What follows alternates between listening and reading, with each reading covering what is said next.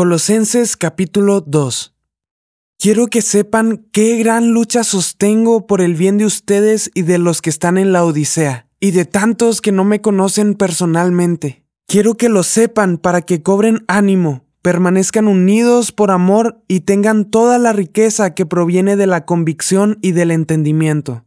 Así conocerán el misterio de Dios, es decir, a Cristo en quien están escondidos todos los tesoros de la sabiduría y del conocimiento. Les digo esto para que nadie los engañe con argumentos capciosos. Aunque estoy físicamente ausente, los acompaño en espíritu y me alegro al ver su buen orden y la firmeza de su fe en Cristo.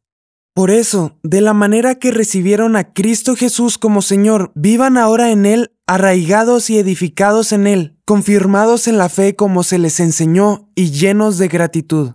Cuídense de que nadie los cautive con la vana y engañosa filosofía que sigue tradiciones humanas, la que va de acuerdo con los principios de este mundo y no conforme a Cristo. Toda la plenitud de la divinidad habita en forma corporal en Cristo, y en Él, que es la cabeza de todo poder y autoridad, ustedes han recibido esa plenitud. Además, en Él fueron circuncidados no por mano humana, sino con la circuncisión, que consiste en despojarse del cuerpo pecaminoso. Esta circuncisión la efectuó Cristo. Ustedes la recibieron al ser sepultados con Él en el bautismo en él también fueron resucitados mediante la fe en el poder de Dios, quien lo resucitó de entre los muertos.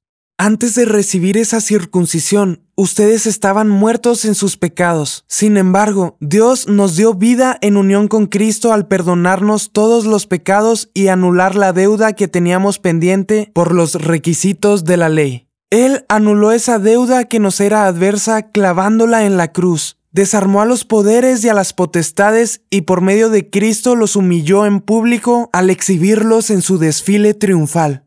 Así que nadie los juzgue a ustedes por lo que comen o beben, o con respecto a días de fiesta religiosa, de luna nueva o de reposo. Todo esto es una sombra de las cosas que están por venir. La realidad se halla en Cristo. No dejen que les prive de esta realidad ninguno de esos que se ufanan en fingir humildad y adoración de ángeles. Los tales hacen alarde de lo que no han visto, y envanecidos por su razonamiento humano no se mantienen firmemente unidos a la cabeza. Por la acción de ésta, todo el cuerpo, sostenido y ajustado mediante las articulaciones y ligamentos, va creciendo como Dios quiere.